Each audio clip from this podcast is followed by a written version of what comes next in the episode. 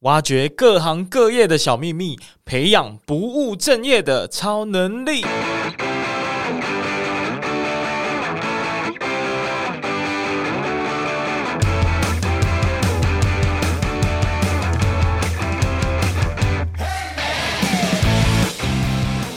我当发觉士气比较有点低落的时候，我会开始跟我的 team member 做 one on one。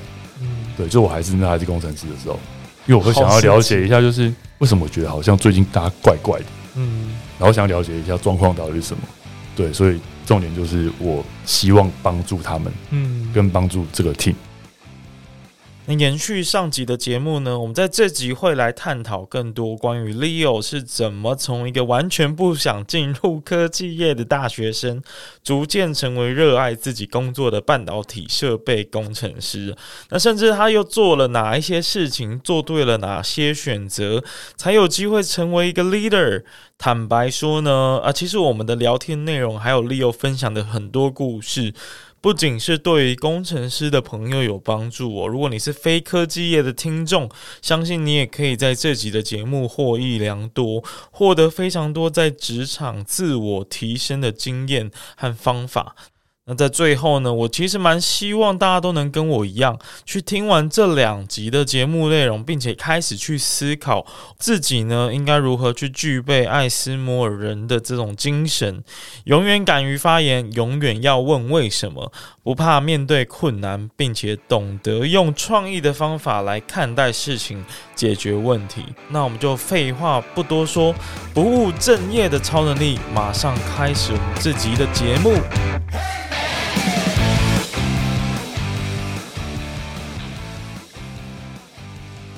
接下来来探讨一下，就是因为刚刚讨论很多都是主管层级啊、呃，主管层面、主管的角度。但是，毕竟 Leo 也是从工程师开始的嘛。那甚至我记得，就是我们之前在聊天的时候有聊到，你以前好像也没有想过你会进到这个产业，嗯、对不对？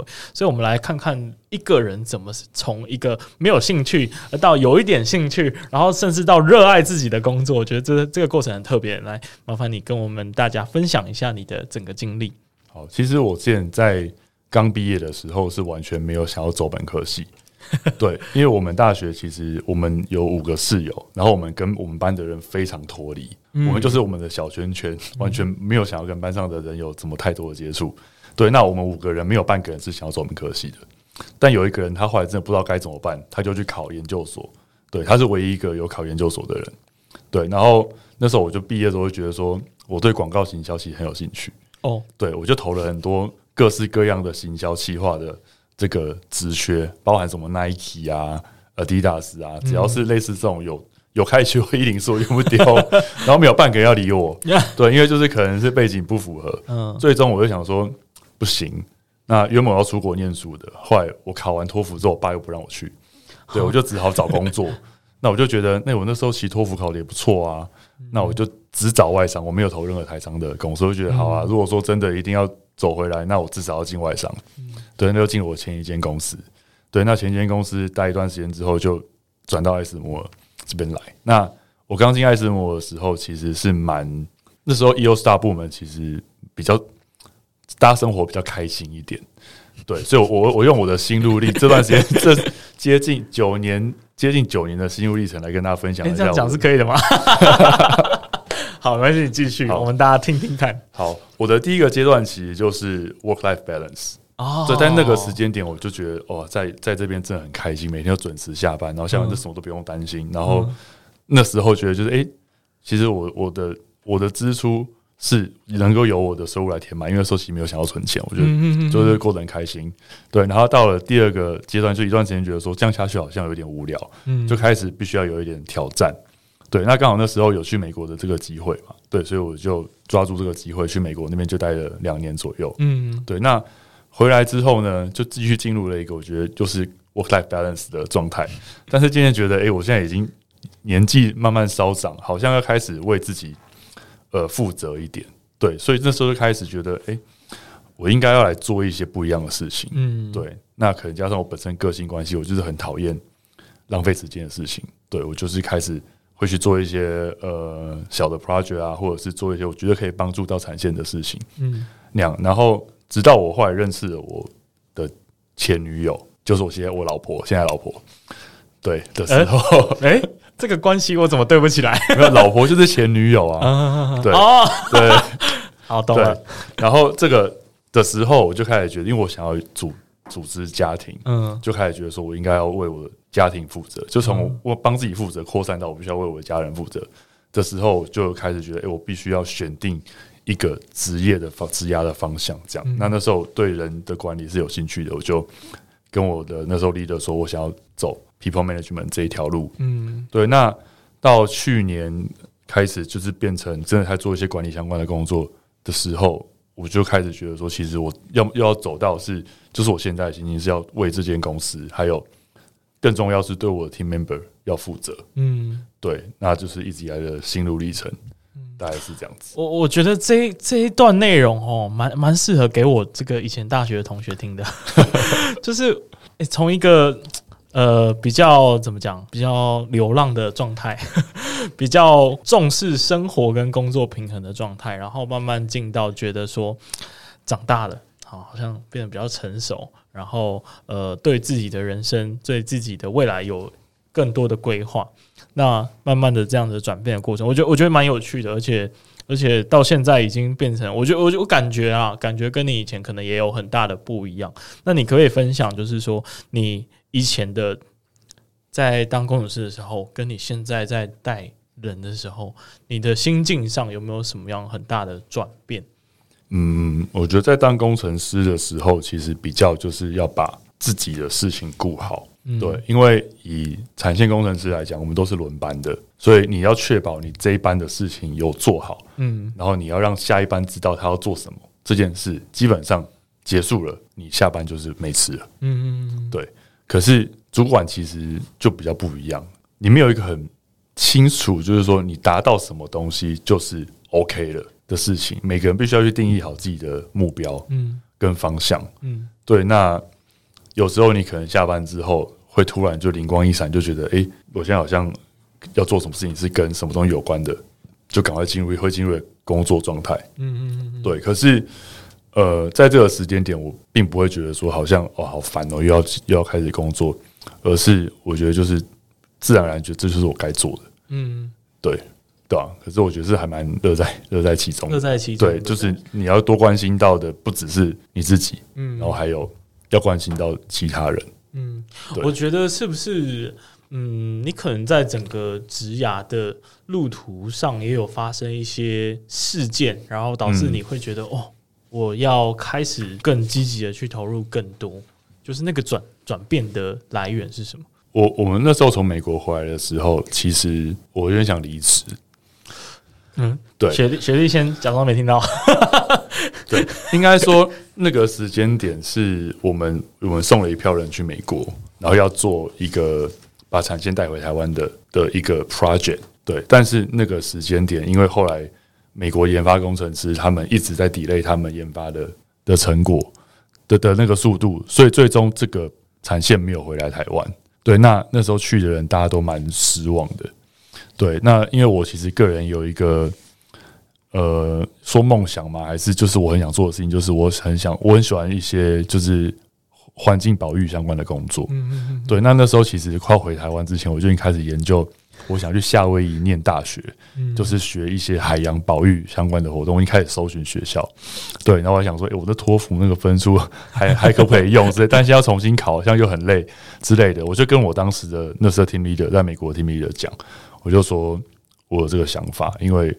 因为我刚很好了，嗯嗯嗯，对，然后他就跟我说，嗯，我建议你不要，对，然后他好像我记得他跟我说，就是你回去再待个半年一年，嗯，如果你真的还想要，还是想走这条路，嗯，那我不会再跟你说什么，嗯，对，那我就回去待了半年一年，我后来就决定留下来，对，我也不知道为什么，但是觉得哎，好像就是可以可以继续留下来，嗯，对，那个时间点那。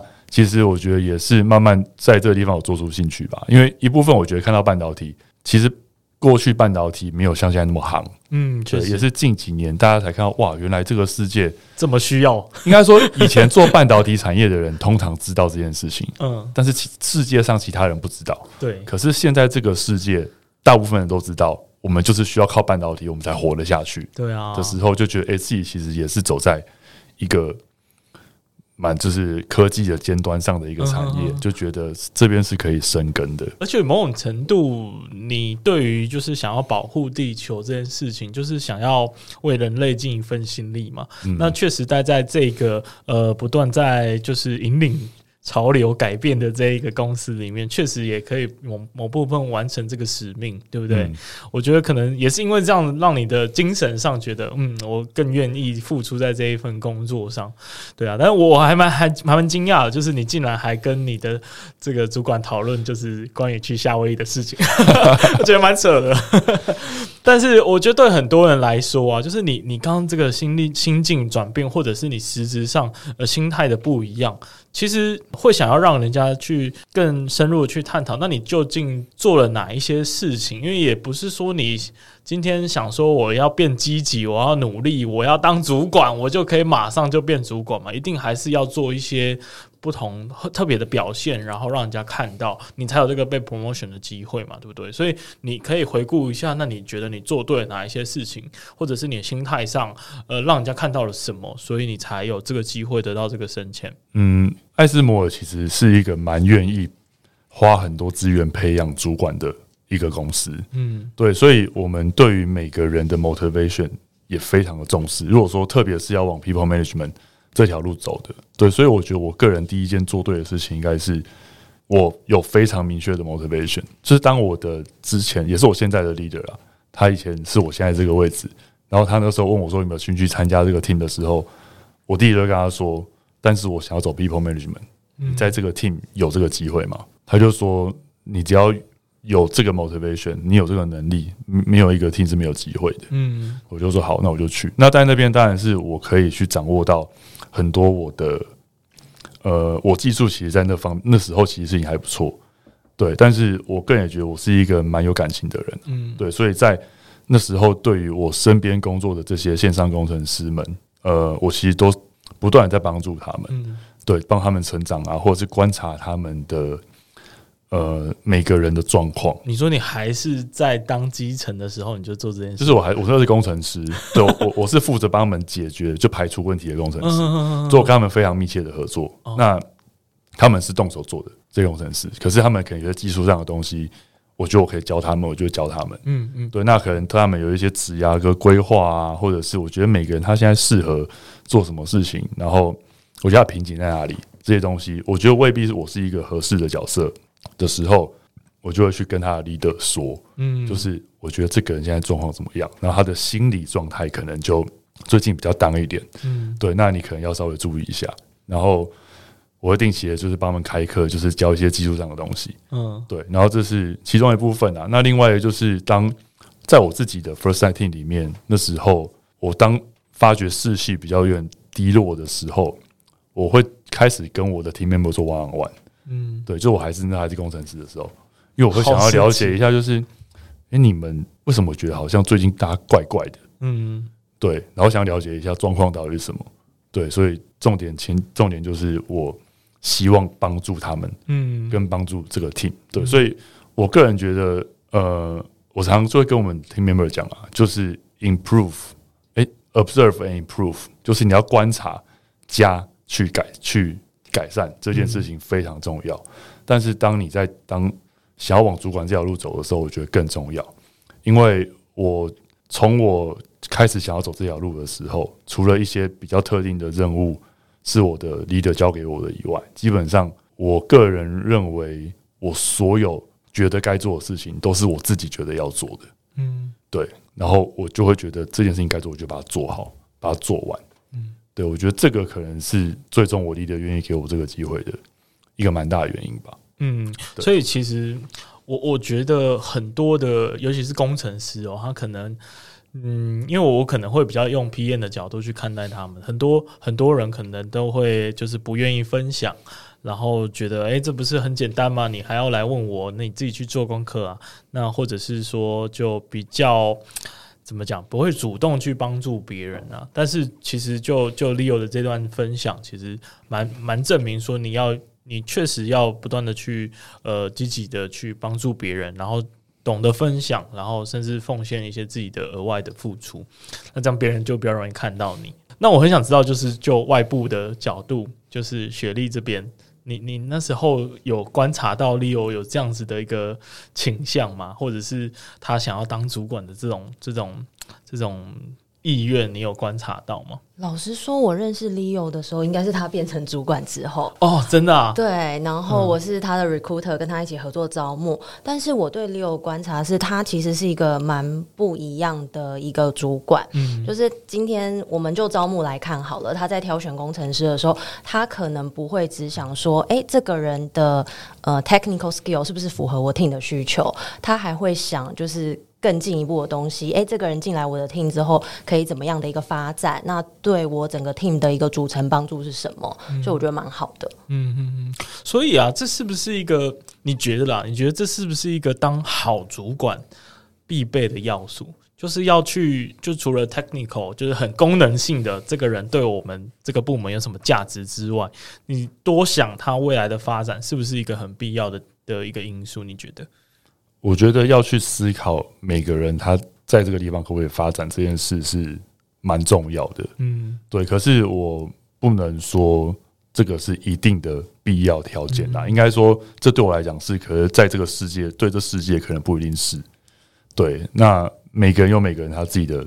方法可以把事情做好嘛？对，风格不一样嘛。但是，那你觉得有做这件事跟没有做这件事情，这个部门会有什么样不太一样的一个一个特色或风格的差异吗？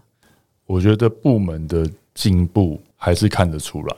当然，你部门可以每个人维持在一样的 level，你可能还是可以把你的 operation 做好。对，你可能可以做到七十分、八十分都有机会。可是，当像艾兹莫、像 YOSTAR 近期的这个产能突然要暴增的时候，你就你没有预备好，你就应付不暇。所以，其实我们是很看重持续的进步这件事情。嗯，对。那我们的部门组成由产线工程师，然后还有我们 First Side Support，然后到产品工程师。产品工程师他们是属于技术最专精的。对，那但是他们如果说需要进步的话，还是要由产线工程师他们这边进步。嗯，就刚刚提到的时间嘛，产线工程师他们的进步，才可以有一些时间来让 First Side Team 进步。嗯，那 First Side Team 有一点时间进步，才可以再帮产品工程师生出更多时间来进步，然后造成一个就是正面的循环。嗯，对，所以其实我们今年在做的一些事情是，我们其实有花了一部分的时间来帮产产线工程师做 training。因为我们知道说，他们要先有一定程度的成长，我们才有办法去帮自己做成长，所以我们会愿意拨出我们一点的资源给他们。嗯，对。那这些东西，当他们对他们有帮助，对我们也是会有帮助的，对吧？那哇，其实我觉得，就是大家都好像在你的带领之下，很愿意就是帮帮助别人这件事情。嗯，可能是吧。没有，因为因为我们不是这种很官威型的啊，对我们。因为我我在我在分配工作的时候，其实是呃大部分的工作都会是我会提提出来，诶，谁要做跟我说，嗯，嗯。对我不会就是，除非是很重要或很不重要的工作，我才会直接去 assign，对，那大部分的工作其实都是列出来举手，对，那这个好处就是说呢，大家至少可以做比较喜欢做的事情，嗯，那对我来讲的好处就是说。当真的遇到问题的时候，我会跟你说：“这是你自己说要做的。”好像蛮有道理。我可以帮你，但是你不能含扣的太夸张。嗯嗯嗯嗯，对，就是毕竟是当初自己的选择嘛，对，对不对？呃，难免都还是会有这种部门间的冲突嘛。嗯、那呃，老实说，我也有观察到，可能在业界有一些工程师也会有彼此之间的冲突。嗯、啊，特别是就是有很多公司他们会有什么呃，就是某某帮、台大帮、成大帮什么什么帮。啊，不知道在你们公司有没有这种派系的问题？然后你们又是怎么去协调，或者是去面对这样的困难？嗯，我们公司其实我我觉得没有什么派系问题啊，对。但是讲到工程师之间冲突，其实曾经在我的 team 有发生过类似的状况哦。对，就是因为以前我们武汉肺炎刚开始的时候，公司就有做分班，然后分成 A、B 班，然后这两个班就是太阳跟月亮的那种班，他们完全不会见到对方，因为现在都会重叠一个小时嘛，正常，因为一些技术上的东西需要交接，会需要时间去。沟通跟讲清楚。但是过去的方式其实是分开，你完全没办法跟对方讲到话。对，那就变成说，早班的人他可能做了一些事情之后，他会帮晚班先写好一套，我觉得你们应该做什么。嗯，但是你又不可能写一千个字把我的东西解释的很清楚。那晚班人看到可能就会觉得说，你怎么会下这种东西叫我做，完全没有，就是不符合逻辑。嗯，那渐渐的就会觉得说，好，反正我今天就先不做，我就照我的意思做。可是我早班来看到晚班的交接，就会写了一堆晚班做的事情。可早班就会觉得说，为什么他没有照我的做？嗯，他是不是怀疑我的东西，或者是质疑你的专业这样子？各种猜测，嗯，对，渐渐就造成两个班的隔阂。那当初我做的方式是，其实我觉得这不是什么大问题。所以我做的第一件事情就是，我就要开一个会，让两边的人可以讲话聊天。那个时候，其实我采用了一个匿名的方式，就是每个人来进来跟我说，写一条。我觉得现在我遇到最大的问题是什么？就对于另外一半的一些想法，然后你不止你要有想法，你还要写解决方案是什么，然后匿名匿名的把它抓出来。嗯，但是呢，这中间都没有写到说，我觉得另外一半怎么样怎么样怎么样。嗯，对，所以后来我就给大家结论，就是其实没有人觉得另外，应该说另外一半没有人觉得你们做不好。下次希望大家不要再有这种就是脑补，跟这种小情绪在里面，因为。这是匿名的东西，大家都是很，呃，就是诚实的写出来，那大家就没有这种感觉，对，所以就不需要这样。然后另外一件事情，其实是我就有点比较走那种劳力的路线啊，就是我每天就是早班开完会之后，我就赶快飞奔回家，然后参加晚班的交接。哦，对，就是我会先把早班的东西全部搞清楚之后，然后回家赶快再跟晚班，晚班有疑问我就跟他说：“哦，没有，早班的意思其实是什么什么什么 之类的。”对，就是哇塞，来解释般的存在，来解释。对，然后这段时间慢慢大家就理解了，哦，其实大致上是这样，是这样，是这样之后就慢慢就好了。所以你简等于是用呃技巧性，然后再加上劳力型，双管齐下去去排除这样子的一个两呃有点不。不算部门，就是工程师之间互相的一些小矛盾。我觉得，对，我我我其实讲到这里，我一直听到有很多的很很很有智慧的做法，但是我我很好奇，就是你你是怎么知知道可以这样子？比如说你刚刚说的，就是哎，写一个匿名的小小调查这样子，你你一开始就知道，还是说其实是公司本来就有一些课程在培养？应该说。因为那时候我其实还不是主管，嗯，对，那只是我觉得这件事情很严重，就是已经开始造成大家互相，而且已经是连别的部门的人来都来跟我说，我觉得你们部门两个班的人好像怪怪的，嗯之类的。对，那我当下只是觉得说，我就是要把这个问题解决掉，我就想了很多方法，怎么样才可以真的是可以。那其实老实讲，我现在就是爆料一下，我其实预期到大家不会写出这种。真的是很伤人的字眼。嗯嗯嗯。那当我预习到大家就是基本上还是会偏向稍微礼貌，台湾人嘛，有礼貌一点的来叙述这件事情的时候，我就知道我一定可以利用这个结果，嗯去化解大家中间的隔阂。嗯嗯。所以我的剧本其实是已经写好，但是我没我没有去改过任何人给的任何一个 feedback。嗯。假设真的有人写很尖锐的词，那我也必须要去面对。嗯。那我可能就会更难处理，利利用他的。他提供的解决方案来说，那大家觉得解决方案 O 不 OK？所以我才会要大家写问题加解决方案。哦，对，你不能说只提问题，然后就是一直抱怨，但是你没有去想办法解决嘛。所以假设真的有人写到尖锐到爆炸，那我可能就还是会说：“诶，这个人感谢你提供这个，那我们来看一下这解决方案，大家同不同意？”嗯，然后再继续试看看。对，但是当如果大家都不写尖锐的时候，那就是跟我的剧本写的一样，就是其实没有人要针对另外一个人。嗯，那请大家之后相信你的 team，你的队友们不不是针对你。嗯，对，大家就是就事论事。我觉得你蛮伟大的，你可以去选总统。对啊，因为因为其实我觉得这这边这边提供一个很好的嗯呃一个参考的参考的做法吧。因为我们如果想要就是成为就是更更多的这个帮助别人的角色的话。或者是直接说，我们如果想要升迁，想要有更多的机会的话，是不是去思考说，我们平常遇到的这些部门间的冲突，或者是跟队友间的冲突，明明就是同一个公司的，明明就是应该要一起成长，可是为什么你总是在讨厌另外一个团队，总是在抱怨你的主管，总是在 complain 另外一个一个一个 team？那如果你可以再多想一点。甚至像利友这样，哇，试着想一些方法来解决这件事情，那你当然就是离离公司的核心又更进一步啦，因为你真正的可以解决这种互相冲突的状况。对不对？那当然我，我我知道，就是像艾斯莫尔应该也有很多的 training，因为其实我们之前有聊到，其实你在准备要当主管的时候，就已经有 pre training 的的一些课程跟机制了。那所以我想说，能不能请学历来分享一下，就是呃，在艾斯莫尔有什么样子帮助大家去学习一些领导的方式啊，或者是还有什么样其他的一些比较软性的课程，跟大家介绍一下。那 ASML 其实是会根据呃不同的工作内容提供客制化的硬实力，那同时会针对不同的职能提供所需要的一个软实力哦。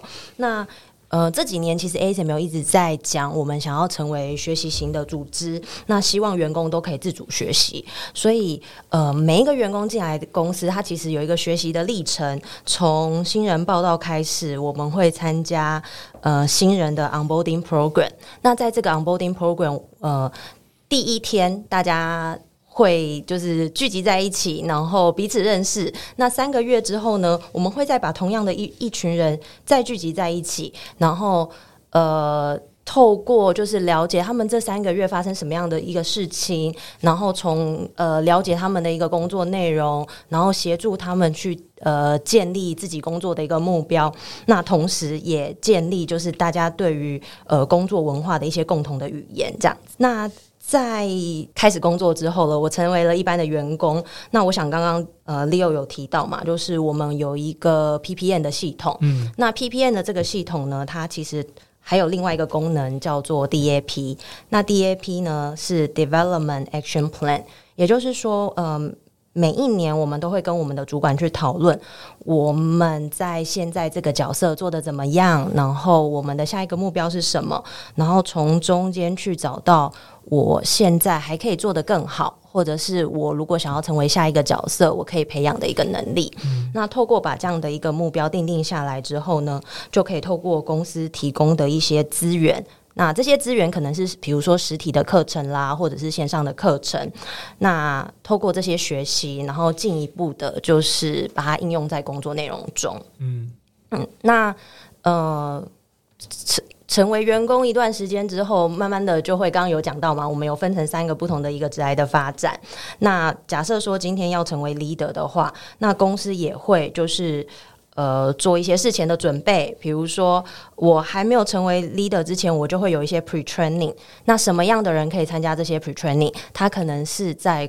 呃，工作上表现比较主动积极的员工，像刚刚 Leo 有分享的，然后他可能是在呃工作上 performance 比较好的员工，或者是他可能对于未来呃想要成为 people manager 有很比较强烈动机的人，嗯，那公司就会 based on 每个人不同的一个状况去安排合适的一个 training。嗯，嗯好，我们谢谢雪莉的补充跟分享，但是还蛮想知道就是。呃，就是在实实际上被 training 的角色，你你是怎么呃看待这个公司的这个整个培训？然后你有没有什么印象特别深刻的一些实际帮助到你的课程？这样？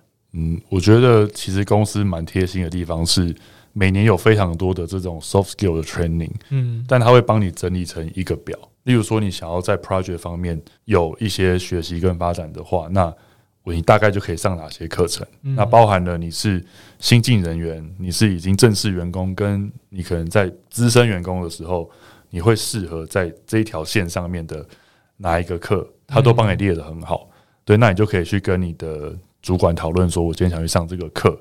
嗯，对。那比较有印象深刻的，我我有之前上过一堂课叫 Mentoring Skill。对，那它里面其实教导就是，你如果你今天是一个 mentor。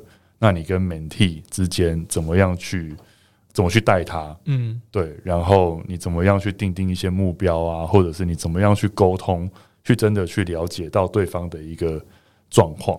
对，那我觉得这个蛮有趣的，其实是不止我在公司里面有使用到这个技能，就是对老婆可能有时候也会 可以使用到这些技能，欸、就是管理他一些算是一些聆听的技巧吧。哦，对，就是你怎么样让大家让对方觉得说，哎、欸，你是有认真的在听他讲话。哦，这很重要哎。对对啊，对，然后再来就是你有时候真的是可能想要跟他有一个共识的时候，要怎么去做？怎么去说服他？对，有会不会今天录完这集之后，我身边人都觉得哦，理由都是一堆、哦、一堆招数啊，心机很重。可是就从你其实还在当那个就是工程师的时候，哇，你就做了很多这样的事情，其实。完全就是你这个人本身散发出来的一种异样的这个怎么样，天使般的光芒，这样。现在也帮我那个把它 掰回来。对对对，好，那其实呃，就是感觉艾斯摩尔在这一块就是特别贴心，然后也蛮完整的，感觉要上很多的课程这样子。然后其实主管好像也都蛮同意大家去做各式各样的 training。好，那其其实刚讲那么多的培训，但是我相信，呃，身为主管还是有一些比较特别的特质嘛。那你觉得，呃，如果要做一位好的主管，你应该要具备什么样的特质比较好？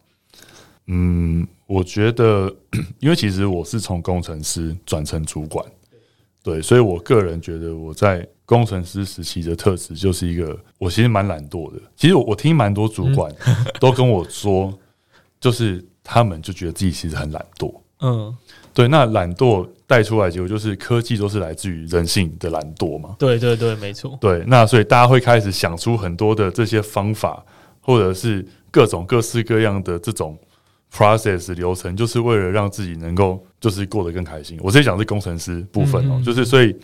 在我当工程师的时候，我就是一个很讨厌浪费时间，我不喜欢做重复的事情。嗯，我想要早点可以准备下班。对，所以浪费时间事情，我就会宁愿我就花一天、一个礼拜，我可以做一套东西，让我接下来的可能半年之内都不用再做。嗯，浪费浪费时间是在这个上面。对，所以这个是我觉得我在工程师时期累积起来的一个特质。嗯，对，所以在现在跟工程师们工作的时候，我大致上也都可以，就是跟他们说，就是你可能。就是真的不要去，你要用这种方法让自己不要浪费时间。嗯，对，不然你浪费做浪费这件事情，等于你没有学到东西。对对，等于你就是处在一个安逸的情形嘛，因为你不试图去解决你现在最浪费时间、没有效率的问题。那我觉得其实这个是。公司也是一直在成长的一个来源呐、啊，就是大家有没有花时间去思考，说自己的工作流程里面有哪一些不顺畅，或者是没有效率的地方？但我觉得你就会特别想到，所以就知道就你有这样子的一个一个一个一个思考方式。我我觉得是说，就是呃，其实有些东西又未必真的会跟产出有很直接的连接。例如说，你可能有每天有一些很 lousy 的事情，你就是要做，嗯，可是。你做这些东西，可能每天花你五分钟、十分钟、半小时，但是你的一个心境上觉得它很烦，就一定会影响到你本质的 这个效率。我相信是会的啦，因为你的情绪就会觉得，哦，我做完这件事情之后，好不容易做完之后，我还要做十分钟这无聊的事情，嗯，是的，你就会觉得，那我不然我晚晚半小时再把它做完，我可以晚半小时再进行这无聊的事情。对，我觉得这对工程师来讲，是我蛮希望大家提出很多问题来考我，嗯，那我可以跟你讲怎么样做比较好。对，但是讲到主管的这个特特质，我觉得就像你刚刚讲的，其实异有异曲同工之的感觉啊，就是我觉得主管要很容易看很多事情不顺眼，嗯，真的蛮像的，对，就是不是说看人不顺眼哦，是通常不是看员工不顺眼，是而是你是看到很多事情不顺眼，你就觉得说这件事情不应该存在，或者是这件事情就是应该要被解决掉，然后怎么样让。员工们每天上班过得更开心，对，然后因为员工开心，我觉得就是我自己就会开就会开心吧。我觉得，我觉得我非常感同身受。诶，怎么说呢？因为其实我之前在这个前公司的时候，也是这种基层员工，然后我就每天就在想，说我怎么样把这个懒惰发挥的极致，就是尝试去想一些新的方法去，去去让自己可以释放更多的事情。因为我那时候一直有一个想法，就是说我也想要做更有毅力的事情，我不要把那个人生花费在 routine 的工作上。那所以我希望 routine 的工作，要么就是交给别人来做，啊、嗯，要么就是交给城市来做，对不对？所以，但是这这个也回到就是公司的文化跟这个很有关系，因为当你想要。想一些方法去解决这个没有效益的问题的时候，你就会遇到一个，那公司允不允许你这么做？他会不会接受新的做法？那所以我觉得你刚好又待在这样的一个环境就，就就很 match，所以刚好你就得以发挥。所以我我觉得就回到刚刚。就是我们一直在强调，就是大家要怎么样在自己的职场表现更好，或者是更出色、更跟别人不一样、有特别的价值。就是你必须要看很多事情不顺眼，然后呃，可能需要一点提出问题，然后甚至跟人家一起合作的勇气吧。我觉得是这种精神。好，那其实还蛮还蛮开心的。我今天就是聊了很多关于这个主管的领导啊，还有一些其实对于跟半导体产业无关的人，我相信他也可能学到了蛮多的技巧，或者是职场上怎么样提升自己。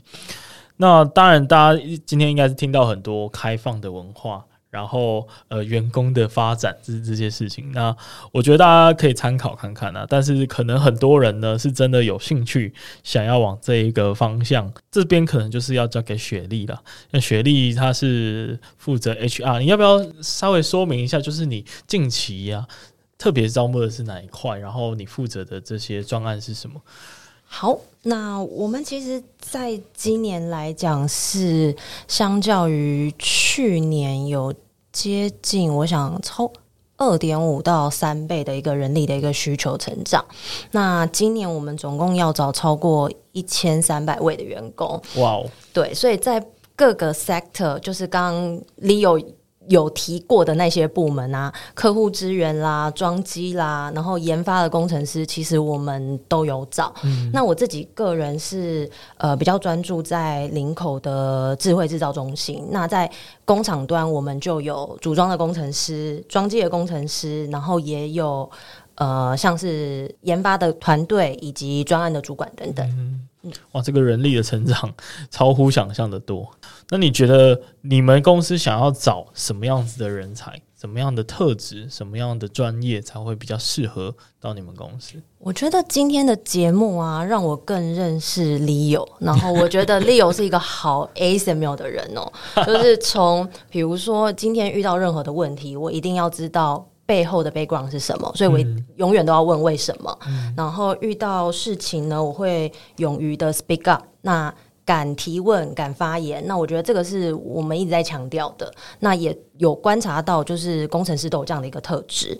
那遇到困难呢，不会怕面对困难。那最主要就是要用比较 open 的角度去看事情，然后用比较有创意的方法去解决问题。嗯，对。那嗯，大家常听到 ASML 是一个很重视团队合作的一个公司，可是我觉得在这个团队合作的架构下，独立作业其实也是一个很重要的事情。嗯、所以常常在新人报道的第一天，我们就会跟他说啊，进来之后就是你要独立一点啊。那很多事情其实我们都是要自己去找到呃做事的一个方法，嗯、然后什么事情应该怎么解决这样。了解，但我相信这些特质啊，其实也是需要经过一段时间才看得出来，对不对？那你有没有什么呃建议给？因为我相信今天这这这段节目听到现在的人很多，可能是正在考虑转职啊，或者是他可能哇，纯粹是对于这样外商的文化很感兴趣，那甚至他可能刚毕业，所以他正在面临这样的选择的时候，你觉得他应该要去加强哪一块，可以比较让你们看出他有这样的特质？嗯，我觉得找工作其实最重要的一件事情就是 motivation，你的动机是什么？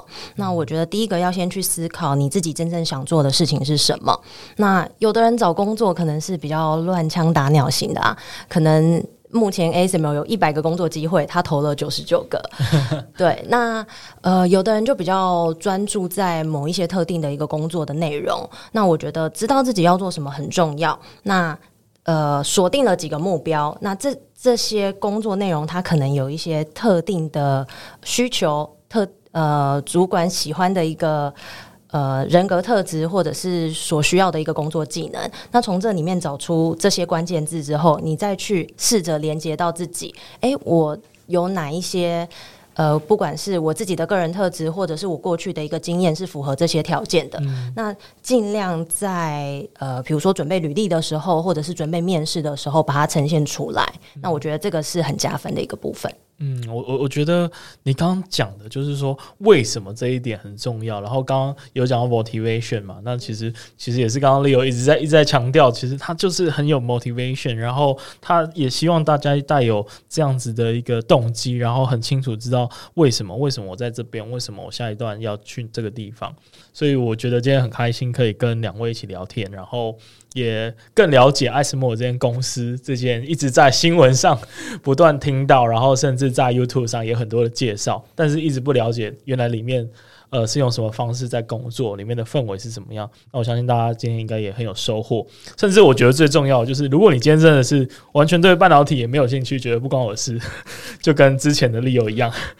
你也会从这集收获到很多对于职场自我提升的一些经验或者是技巧。那希望大家如果真的对艾斯摩尔有兴趣的话，今年是一个很好的机会耶，因为开放了非常多的职缺，然后也都欢迎大家可以去艾斯摩尔去进行投履历的动作，然后希望大家都可以非常的顺利。那我们今天的节目就到这里，那我们跟大家说再见吧，拜拜，拜拜。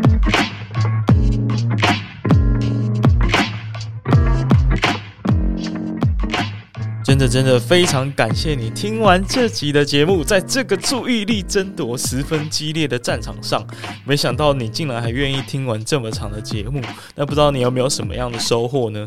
那我做这个节目呢，主要是想透过访问各行各业的职人，来帮助那些正在职涯卡关的人，然后给他们一些参考还有方向。那同时对我自己来说啊，也可以跟各个领域的人学习他们的专长，让你跟我一起搜集越来越多的超能力。那如果你也喜欢这个节目的话，因为 Podcast 这个媒体的特性啊，其实是很难传播出去的，所以我唯一的依靠呢，就是靠你的口碑，然后帮我多多的推广和宣传。那更多人听呢，我就有更多的影响力，可以去邀请很多厉害的人继续来上我的节目。那最后最后，记得到各大 Podcast 平台订阅我的节目。有任何的想法和心得回馈，都可以私讯我的 IG。那我们下次再见，拜拜。